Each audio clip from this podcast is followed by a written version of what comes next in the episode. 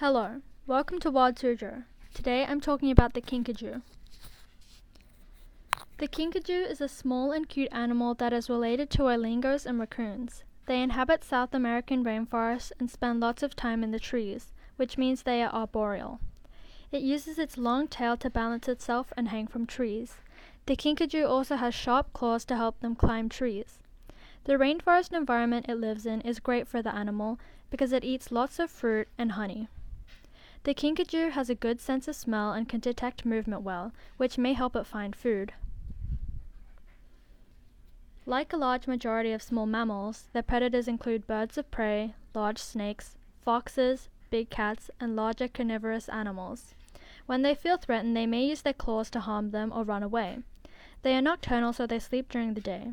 Their body alone can get up to 20 inches long, but their tail almost doubles their size.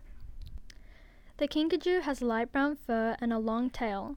They can live 23 years when held in captivity. The animals live together in small groups where they take care of each other.